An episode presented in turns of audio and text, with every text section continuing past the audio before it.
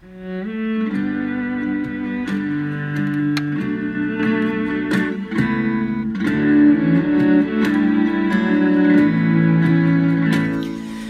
hola, estimados amigos y hermanos, buenos días. Me da gusto saludarlos en esta mañana. Los invito a orar. Querido Dios, alabado y glorificado sea tu bendito nombre. Venimos delante de ti, Señor, para pedir tu Santo Espíritu, para que nos ilumine nuestra mente, para poder comprender tu palabra. También ponemos en tus manos a nuestra familia, a nuestros hijos, a nuestro trabajo, nuestro oficio, nuestro negocio. Señor, Ven a estar a nuestro lado en este día, lo pedimos en el nombre de Jesús. Amén. Bien, les doy la bienvenida a nuestro estudio y reflexión de Oseas capítulo 10. Les habla su amigo y hermano Marcelo Ordóñez desde el puerto de Veracruz, México. Los invito a abrir su Biblia en Oseas capítulo 10. Saben que este capítulo es una continuación del capítulo 9 que se refiere al castigo de la persistente infidelidad de Israel. Dice el versículo 1, Israel es una frondosa viña que da de sí abundante fruto. Ahora quiero decirles que la Biblia se interpreta a sí misma, no se contradice, no dice una cosa en un lugar y en otra dice otra cosa, no. Ahora si nosotros vamos a Isaías capítulo 5, dice, ahora cantaré por mi amado el cantar de mi amado a su viña. Tenía mi amado una viña en una ladera fértil, la había cercado y despedregado, y plantado de vides escogidas. Había edificado en medio de ella una torre y había hecho también en ella un lagar, y esperaba que diera uvas buenas, pero dio uvas silvestres. Ahora pues, vecinos de Jerusalén y varones de Judá, juzgad entre mí y mi viña. ¿Qué más se podía hacer a mi viña que yo no haya hecho en ella? ¿Cómo, esperando yo que diera uvas buenas, ha dado uvas silvestres? Os mostraré, pues, ahora lo que haré yo a mi viña. Le quitaré su vallado y será consumida Derribaré su cerca y será pisoteada. Haré que quede desierta.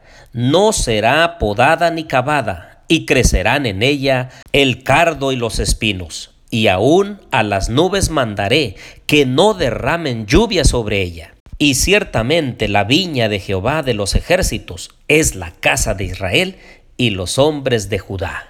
Confirman entonces estos versículos lo que dice Oseas capítulo 1, que Israel era la frondosa viña, que Dios había limpiado, que Dios había plantado en un lugar fértil, que Dios había abonado y había protegido y esperaba frutos buenos, pero he aquí dio frutos malos. Y entonces la profecía de Isaías, confirmada ahora por el profeta Oseas, resultó cierta, porque en el año 722 antes de Cristo, Israel cayó en manos de los asirios. Primero el rey asirio Tiglat-Pileser conquistó Israel y deportó parte de su población a Asiria. Pero como dijimos en el año 722 antes de Cristo, que marca el fin del reino de Israel, Salmanasar V capturó Samaria, llevó cautivos al exilio y entonces en su lugar trajo gentes y naciones de otros lugares, de manera que en ese año las diez tribus de Israel, la parte norte del pueblo, se perdieron para siempre.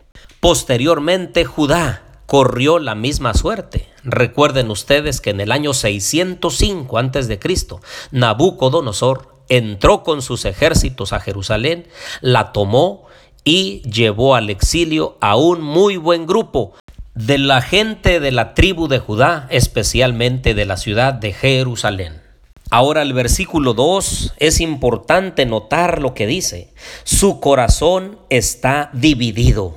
Ah, queridos amigos y hermanos, un pie en el mundo y un pie en las cosas de Dios. Por eso el llamado de los profetas una y otra vez llegó el momento en el que se tenían que decidir o abandonaban al mundo y sus caminos pecaminosos y se volvían al verdadero Dios, creador del cielo y de la tierra, o definitivamente le daban la espalda a Jehová y entonces se iban totalmente tras los ídolos y tras los dioses paganos.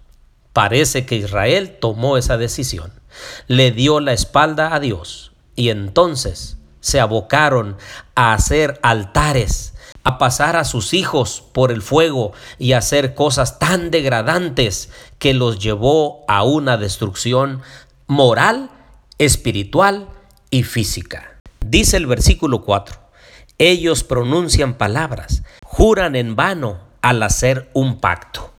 Es decir, ellos con sus labios honraban a Dios, pero su corazón estaba tan lejos de él. Hoy en esta mañana yo quiero apelar a la mente de cada uno de mis oyentes.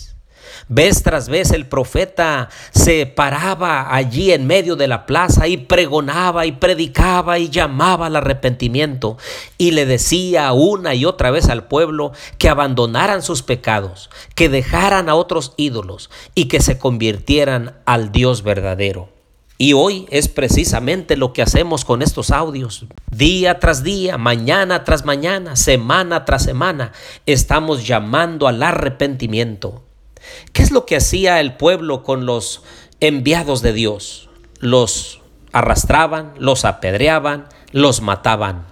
Yo espero que tú escuches la voz del Señor a través de este audio, que se abre la palabra de Dios y te invita a ser una mejor persona, un mejor cristiano, a abandonar el mundo y sus caminos pecaminosos y entonces volverte a Dios.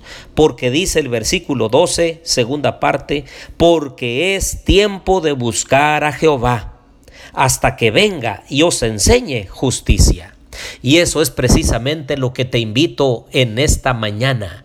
Busca a Jehová, busca a Dios de todo corazón, arrodíllate allí delante de tu cama cuando te levantes, aparta un tiempo de calidad durante el día para doblar tus rodillas y buscar a Dios de todo corazón.